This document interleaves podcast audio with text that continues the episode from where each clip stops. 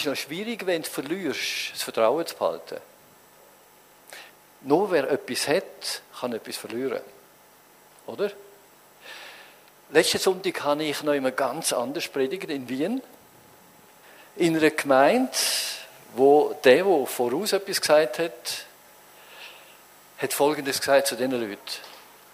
Ich tue jetzt alle Väter, die da sind in dieser Gemeinde, tue ich herausfordern, dass sie jeden Tag mit ihrer Familie Bibel lesen. Das war eine gute Herausforderung. Und dann hätte sie aufstehen lassen. Wer das will, soll das bekennen, ich werde für sie beten. Es hat nur ein Haken gehabt. Und das habe ich plötzlich gespürt, wie das in mir innen anfängt zu Ich war voll einverstanden, was er gesagt hat. Als ich dann gekommen bin, mit meiner Predigt, habe ich gesagt, Leute, wer von euch nicht kann lesen, ist trotzdem von Gott geliebt. Es hat ganz eine Reihe Leute gehabt in der Gemeinde, die nicht lesen konnten. Es war eine Zigeunergemeinde, von der verachtetsten, von der geringsten.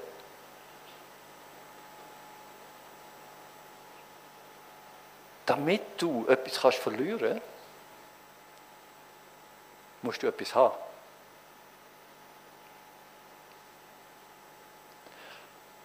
Ich möchte das eine sagen, Verlust. Mehr in der Schweiz stöhnt für eine Gesellschaft von 5 bis 10 Prozent der Welt, wo es am besten geht.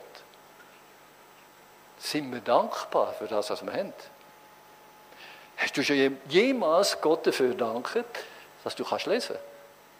Dass du nicht in einem Umfeld aufgewachsen bist, wo man dich nicht in die Schule schickt? Du hast gelitten darunter und hast gedacht, du lehrst für den Lehrer. Gell? Umgang mit Verlust trotz Vertrauen. Und jetzt möchte ich etwas sagen, ganz zum Anfang. Etwas vom Brutalsten, was du erleben kannst und wo du musst mit allen Mitteln bekämpfen, ist Selbstmitleid. Das ist dämonisch. Selbstmitleid tut sich wie eine Säule im Dreck suhlen und kann nie bewirken, dass dein Vertrauen an Gott wächst. Das ist das Gegenteil von Vertrauen. Wir möchten heute eine Geschichte anschauen von Johannes dem Täufer. Er war ein Mann, der wohl einiges hatte, aber auch einiges verloren hat.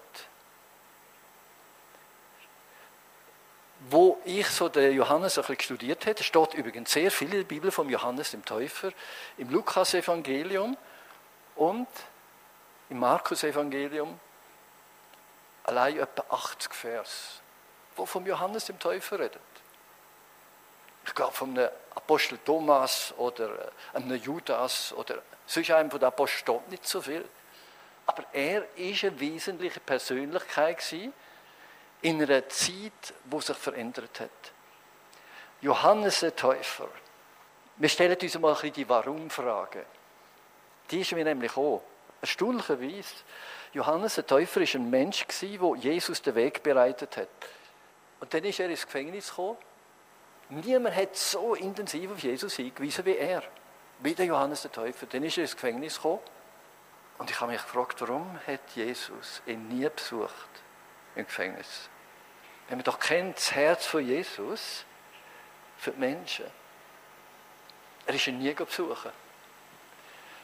Du hast auch Warum-Fragen in deinem Leben. Warum ist das passiert? Warum ist ein Abstieg gekommen? Warum hast du gewisse Sachen verloren, Privilegien oder Menschen oder Vorrecht? Ich habe von einem anderen gehört, auch vor einer Woche. Er hat das, was er aufgebaut hat, ein Missionswerk oder ein soziales Werk, hat er verloren. Er hat gemerkt, eins ums andere, er hat Leute sind dort reingekommen und haben ihm die Autorität entzogen. Und plötzlich ist er dort gewesen, wo sein ganzes Herzblut drin ist, wie einer, wo niemand ist. Das ist hart. Ja, merkt, wie er darunter leidet. Verlust. Wir können die Privilegien oder Sachen, die wir erarbeitet haben, können wir verlieren. Und da kommen die Warum-Fragen. Ist das gerecht? Ich habe mich beim Johannes auch gefragt, Johannes dem Täufer, ist das gerecht, dass der Mann, der so ansteht für Jesus, immer den Kopf abgehauen hat? Hat Jesus da nichts können unternehmen Warum fragen? Wir haben so manchmal Warum-Fragen in unserem Leben. Aber jetzt möchten wir mal ein bisschen, ein bisschen mehr vom Johannes dem Täufer lesen. Wir lesen im Markus Evangelium Kapitel 1, 1 bis 8. Das einleitende Wort ist, dies ist der Anfang des Evangeliums von Jesus Christus, dem Sohn Gottes. Und jetzt kommt der Johannes. Im Buch des Propheten Jesaja heißt es: Ich sende meinen Boten vor dir her. Er wird dein Wegbereiter sein. Also er wird der Wegbereiter vor dem Jesus Christus, dem Sohn Gottes sein. Hört, eine Stimme ruft in der Wüste, bereitet dem Weg, den Herrn den Weg, ebnet seine Pfade. Das ging in Erfüllung, als Johannes, der Täufer, in der Wüste auftrat und die Menschen aufforderte, umzukehren und sich taufen zu lassen, um Vergebung der Sünden zu empfangen. Die ganze Bevölkerung von Judäa und die gesamte Einwohnerschaft Jerusalems kamen zu ihm in der Wüste. Übrigens interessant, hat er nicht unbedingt das ICF-Konzept gehabt, geh in eine Großstadt und predige das Evangelium, sondern ein Mann ist in die Wüste, wo es niemand hat. Und erstaunlicherweise, wenn ihr euch das mal vorstellt, ganz Judäa und Jerusalem gingen hinaus in die Wüste. Eindrücklich, oder? Also der Mann muss schon ein bisschen Power haben, die er hier entwickelt hat. Und ließen sich taufen noch. Sie haben das gemacht, was er gesagt hat. Johannes trug ein Gewand aus Kamelhaar. Ich weiß nicht, ob das modern war damals. Nein, eher nicht. Und um seine Hüften einen Ledergürtel. Mal, das ist modern, habe ich auch. Und lebte, das ist jetzt nicht meine Spezialität, von Heuschrecken und wildem Honig. Er verkündete, nach mir kommt einer, der stärker ist als ich ich bin es nicht einmal wert, mich zu bücken und ihm die Riemen seiner Sandalen zu lösen. Ich habe euch mit Wasser getauft, er aber wird euch mit Heiligem Geist taufen. Also er läutete eine neue, er wies auf eine hin, wo eine neue Epoche wird einleiten. Kraft vom Heiligen Geist wird sichtbar. Und um das möchte ich jetzt auch noch beten. Vater, im Namen Jesu bitte ich, dass jetzt dein Heiliger Geist auf uns kommt. Du siehst, da hat es Menschen unter uns, die haben auch mit Verlust zu tun. Vielleicht ein viel kleinerer Verlust, aber vielleicht auch mit Selbstmitleid. Ich möchte einfach bitten, Geist Gottes, setz uns frei. Dass gerade das Vertrauen, das uns so stark macht und auch zu einem ermutigenden Part macht in dieser Zeit. Herr Geist Gottes, tu du das in uns in Wirken. Bitte, komm du jetzt und berühre uns. Danke dir dafür. Wir sind so abhängig von dir. Amen. Ja, wir sind so abhängig von ihm. Und der Johannes sagt, er wird den Heiligen Geist bringen. Er wird euch mit Heiligen Geist taufen. Und wenn der Geist Gottes kommt, kommt Gott selber. Johannes ist eine gewaltige Persönlichkeit. Wenn man ihn so studiert, er war ein hingebungsvoller Mann. Und Jesus hat ihm einmal ein Kompliment ausgestellt. Und das lesen wir in Matthäus Kapitel 11, Vers 11. Dort wird wieder erwähnt, dass Johannes der Täufer der Bote ist, der vor Jesus hergeht. Und dann sagt Jesus über, Jesus über ihm, ich sage euch, unter allen Menschen, die je geboren wurden, hat es keinen größeren gegeben als Johannes den Täufer. Und doch ist selbst der geringste im Himmelreich größer als er. Warum? Da ist mir auch wieder die Frage, warum ist das möglich? Da ist ein Johannes der Täufer. Ich tue euch die Gedanken sagen, wo wir gekommen sind im Studieren über Johannes. Da ist ein Johannes der Täufer und der sollte größer sein als der Mose. Größer sein als der David, der König David, wo alle kennen größer als der Abraham, wo der Vater des Glaubens ist und immer wieder als Vorbild angesetzt wird. Und da sagt Jesus, er ist größer. Keiner ist größer, der von einer Frau geboren wurde, als Johannes der Täufer. Und dann kommt der Ansatz, wo mich auch wieder zum Überlegen gebracht hat, aber der Kleinste im Reich Gottes, im Reich des Himmels, ist größer als er. Und jetzt möchte ich etwas sagen. In dem Moment, es gibt unter uns nicht wenige, wo größer sind als Johannes der Täufer.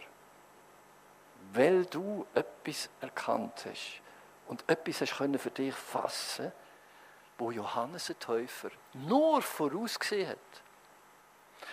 Das wird noch interessant heute, wenn wir das einmal ein bisschen genauer anschauen. Johannes der Täufer ist von Engel angekündigt worden. Seine Mutter ist unfruchtbar worden. Aber sie hat dann durch Gottes Gnade doch noch das Kind bekommen, wo sie schon viel alt war. Aber da merkt man bereits das Übernatürliche, wo beim Johannes steckt. Seine Geburt ist durch Engel angekündigt worden. Und er ist, der Johannes der Täufer, nach 400 Jahren, wo Gott eigentlich nicht mehr geredet hat, wir lesen jedenfalls nicht in der Bibel, der Malachi, Prophet Malachi ist der letzte Prophet. Nach 400 Jahren taucht der Johannes der Täufer auf und Gott redet wieder durch ihn. Auch seine Entwicklung und seine Wirkungsweise ist ganz speziell Erfüllt vom Heiligen Geist, von Kind auf. Sein Lebensstil, eben Heuschrecken und wilder Honig. Und dann hat er angefangen zu predigen, vermutlich nicht lang, aber er hat so unerschrocken predigt gegen alle Religiosität der damaligen Zeit, aber auch gegen Korruption und gegen die moralische Fehlentwicklungen der damaligen Zeit. So, dass man ihn schlussendlich, der Königin nicht mehr ertragen hat, hat ihn festgesetzt im Gefängnis und hat ihn den Kopf kürzer gemacht. Das ist ein bisschen seine Geschichte. Aber was er gemacht hat, während dieser kurzen Zeit, wo er gewirkt hat, ist etwas ganz tief eindrücklich für mich und wo eigentlich nur jeder Prediger selber kann sagen, Gott, das möchte ich auch. Wir möchten mal das Bild sehen von Johannes dem Täufer. Fällt euch etwas auf? Mir ist etwas aufgefallen, das Bild kannst du sehen im Isenheimer Altar, im Elsass. Schau mal den langen Finger an. Fällt dir nicht jetzt auf, wenn du es siehst? Der Johannes der Täufer hat eine Botschaft gehabt, nämlich auf Jesus hinzuweisen. Darum haben wir gelesen vorher im Text, er wird der Bahnbereiter sein, er wird der Wegbereiter sein. Er tut auf den Jesus hinweisen und sagt, noch mehr kommt einer, der ist viel gewaltiger, viel mächtiger. Ich taufe euch mit Wasser, er wird euch mit der Power vom Heiligen Geist taufen. Und ich bin nicht einmal würdig, ihm den Schuh aufzumachen. Der Johannes hat etwas gehabt. Er hat auf einen hingewiesen, der kommt. Und der, der da kommt, der ist so wichtig für die ganze Welt. Der ist so entscheidend. Alles, was ich kann, ist nichts im Vergleich zu dem, was ihr werdet erleben mit dem. Er ist die Persönlichkeit der Welt, wo jetzt kommt. Er hat einem der rote Teppich ausgelegt. Und das ist Jesus. Und wo der Jesus dann gekommen ist, können wir eben zu dem Moment Umgang mit Verlust. Er hat plötzlich gesehen, wo er predigt hat, wo all die Leute zu ihm kommen, plötzlich taucht der Jesus auf. Und er steht vor ihm. Und er sieht, wie der Himmel aufgeht, wo er ihn tauft hat. Und der Heilige Geist kommt aber auf den Jesus. Und dann hat Jesus angefangen wirken und der Johannes hat müssen erleben, dass die Leute, die ihm nachgelaufen sind, plötzlich einem anderen nachlaufen. Dass die Jünger, die er gelehrt hat und die er hatte, sind plötzlich einem anderen sein Jünger geworden. Das muss man noch verkraften. Er aber sagt, im Johannes 3, Vers 30. Er muss zunehmen, ich muss abnehmen. Er ist der Bräutigam, es ist seine Brut. Ich bin nur der Freund von dem Jesus. Das muss ich noch können. Und dann sagt er, jetzt habe ich riesige Freude, dass er da ist. Der Bräutigam von der Brut. Hast du Ähnliches erlebt, wo du merkst, Fell fließen davon? Du verlierst gewissen Einfluss? Und kannst du dich auch so freuen? Etwas hat er in dem Sinne gemacht. Er hat trotz dem Verlust die Freude behalten Aber er hat noch mehr Verlust gehabt. Wenn man nämlich sein Leben ein bisschen studiert, fällt dem auf, er hat nicht in dem Sinn eine normale Kindheit gehabt. Das ist auch ein Stückchen Verlust. Seine Eltern sind alt gewesen. Er hat keine Geschwister gehabt. Dazu war er ein Nasir gewesen. Das ist ein Gottgeweihter, der seine Haare hat müssen wachsen lassen und gewisse keinen Alkohol trinken. Also er hat sehr asketisch gelebt, darum auch in der Wüste hat er mit Honig und mit Heuschrecken können leben. Sein Leben ist nicht normal gewesen. Seine Kindheit ist nicht so verlaufen, man würde sagen, das ist eine gute Kindheit. Dann haben wir das schon gehört, sein Jünger, seine Popularität, sein Einfluss, wo nach der Zeit gekommen ist, wo er in der Wüste gelebt hat, wo er gestiegen ist, hat sich plötzlich wieder geändert, seine Freiheit ist zum Gefängnis geworden. Und sogar im Gefängnis lesen wir, dass er dann plötzlich wieder Probleme bekommen hat in sich. Ich kann mir das gut vorstellen, sitzt in einer Gefängniszelle, ungerecht behandelt, allein. Und da kommt die Frage, habe ich jetzt vielleicht doch auf den Falschen gesetzt? Und er lädt doch einen von seinen übrig gebliebenen Jüngern, lädt er Jesus fragen, bist du wirklich der, wo wir auf ihn gewartet haben? Oder müssen wir doch auf einen anderen warten? Und Jesus gibt dem der Jünger folgende Antwort. Bringet die Botschaft dem Johannes. Erzählt ihm, was er seht. Lahme gehen, Blinde sehen, Tote stehen auf. Dämonisch Belastete werden befreit. Und glücklich, wer sich nicht an mir ärgert. Das sind alles so Zeichen wo das Alte Testament hingewiesen ist, wenn der Messias, der Verheißene kommt, wird das geschehen. Lahme, Blinde werden sehen. Gott wird wiederherstellen. Und das ist die Antwort, die nachher der Jünger zurückgebracht hat. Ich habe mich dann gefragt, was hätte Johannes stark gemacht? Ich habe das so für mich versucht zu übertragen. Seine Berufung, die er gespürt hat, das ist seine Freude. Seine Berufung ist seine Freude. Bist du auch ein Mensch, wo weiß, ich gehöre zu Jesus? Und wo einfach und weiß, er hat mich berufen, er hat mich bei meinem Namen gerufen. Ich habe dich bei deinem Namen gerufen, Jörg. Du bist mein. Die tiefe Freude, das ist meine Berufung. In 50 Jahren bin ich beim Herrn, ganz sicher. Da werden viele Sachen unbedeutend sein, die heute noch Bedeutung haben bei mir. Ich gehöre zu ihm. Und erstaunlicherweise, in 500.000 Jahren, gehöre ich auch noch dort dazu. Halleluja. Das ist doch eine Freude. Das ist doch eine Berufung. Also wenn jemand das Wissen noch nicht hat, das heute äh, Morgen da unter uns ist, muss er schauen, dass er zu, der, zu dem Bewusstsein kommt, ich gehöre zu Jesus. Und Johannes hat auf das hingewiesen. Mit dem großen Finger hat er eigentlich gesagt, so, wo Jesus auf, äh, auftaucht ist, dies ist das Lamm Gottes, welches der Welt Sünde hinwegträgt. Dies ist das Lamm Gottes, welches der Welt Sünde hinwegträgt. Der Finger hat auf ihn gezeigt. Dies ist das Lamm Gottes. Und Christus ist für uns gestorben. Aber nicht nur für uns allein, sondern für die Sünde der ganzen Welt, sagt der andere Johannes im 1. Johannesbrief, Kapitel 2.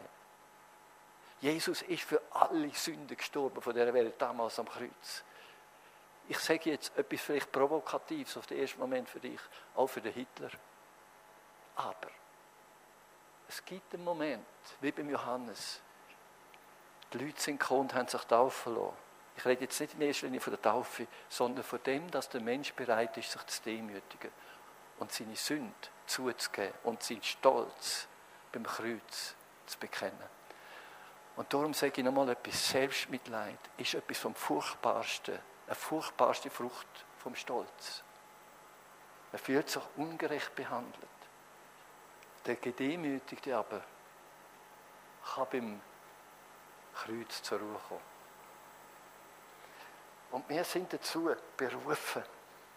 Wir sind dazu berufen. Was hat Johannes stark gemacht? Seine Berufung ist seine Freude seine Bestimmung, der Auftrag, den er hat von Gott, nämlich ein Wegweiser zu sein, ein Vorbereiter für den Jesus. Das ist seine Gewissheit Und seine Karriere ist nicht sein Ziel gewesen. Karriere ist für ihn nicht das Ziel sondern nur seinen Auftrag zu erfüllen und in dem zu bleiben, wo Gott ihn berufen hat. Im Grunde genommen geht es jedem von uns auch so. Nur der Mensch hat sinnvoll gelebt, wenn er den Auftrag erfüllt, den ihm Gott gegeben hat. Gesegnet ist der Mann. Jetzt möchte ich nochmal auf etwas zurückkommen. Wir haben gesagt vorher, jeder, der im Reich Gottes ist, ist größer als der Johannes der Täufer. Warum? Weil er genau das Gewaltige, was er hingewiesen hat, nicht hat selber erlebt. Nämlich, dass Jesus für ihn stirbt. Auch er hat Sünden gehabt. Auch er hat Sünden gehabt. Aber wie können wir ins Reich Gottes kommen? Mit Sünden? Der brävste Mensch hat Sünden. Es kommt nicht darauf an, ob ich 50 Franken Schulden habe oder 50 Millionen. Wenn ich Schulden habe, habe ich Schulden. Und Johannes der Täufer hat auch Schuld gehabt. Vielleicht nur wenig, im Verhältnis zu uns vielleicht sehr wenig. Aber Jesus hat uns etwas vermittelt durch das. Es kann keiner ins Reich Gottes kommen, wenn er nicht durch die enge Pforte durchgeht. Und das ist Jesus. Jesus, Jesus ist der Weg und die Wahrheit und das Leben. Niemand kommt zum Vater außer durch ihn. Johannes ist der Wegbereiter gewesen, aber der Weg ist Jesus. Und das Ziel ist der Vater, der himmlische Vater. Dort müssen wir an. Und er ist auch der Weg. Und er ist die Wahrheit, Jesus. Und er ist das Leben. Der Johannes hat am Wendepunkt der Geschichte gelebt. Der neue Bund durch Jesus, durch sein Blut, das er am Kreuz für uns vergossen hat, zur Reinigung von unseren Sünden. Der neue Bund hat den alten Bund abgelöst, wo man durch Opfer und durch gute Taten hat können das Wohlgefallen Gottes erlangen. Wer nach dem lebt, wer nach dem tut, der wird leben, hat es geheißen. Es gibt keins, kein Weg, außer durch Jesus. Und Johannes, der Täufer, ist gestorben, bevor Jesus Christus ausgerufen hat am Kreuz, es ist vollbracht.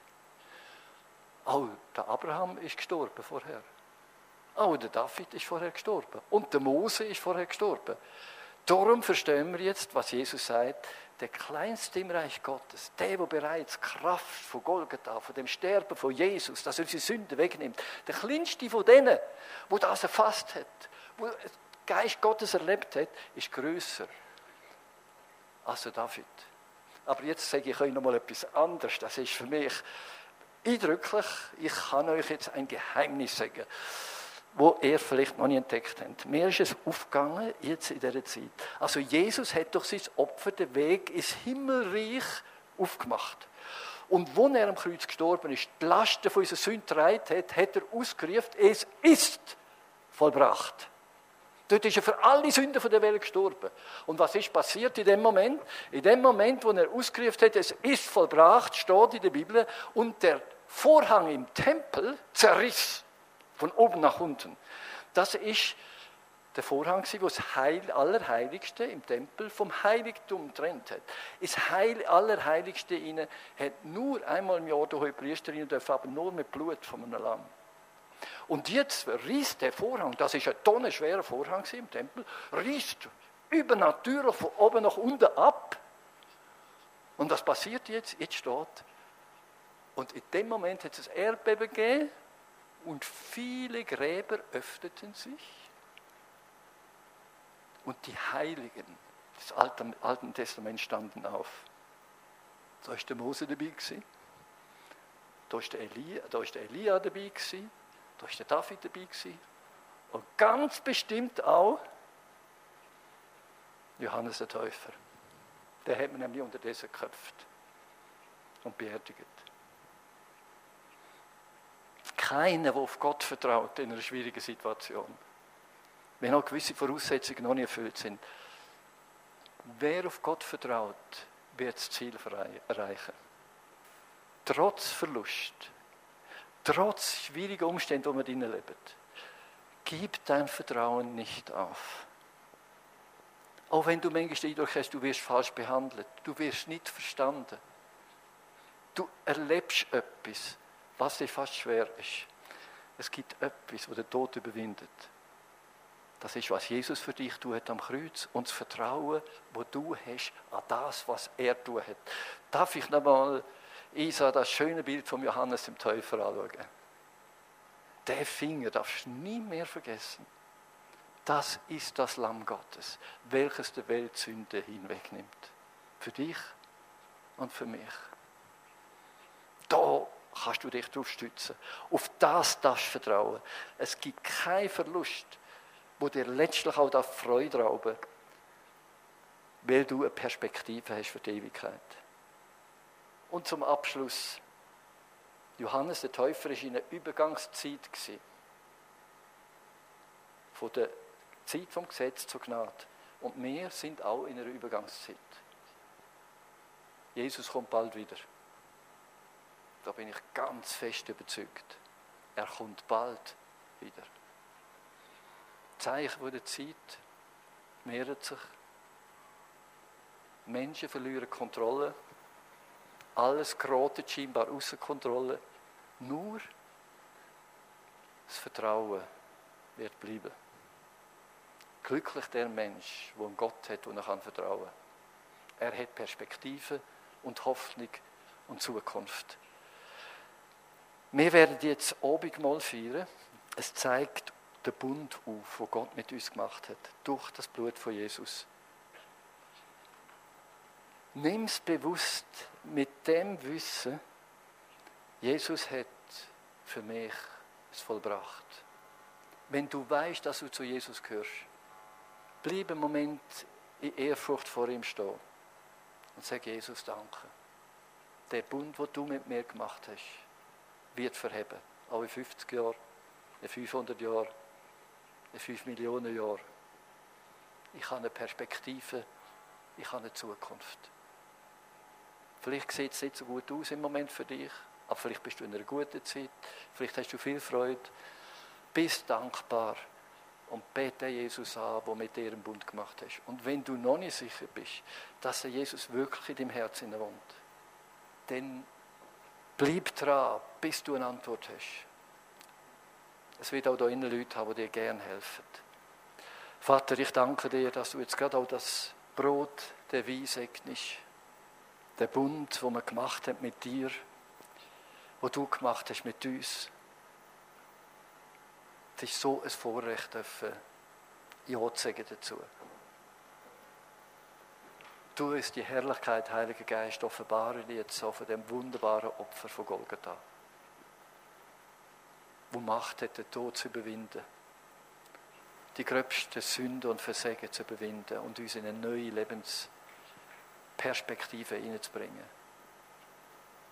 Wo die Ewigkeit mitbringt und auch die Liebe, die Geborgenheit, die wir brauchen. Und ich möchte auch um das eine bitten.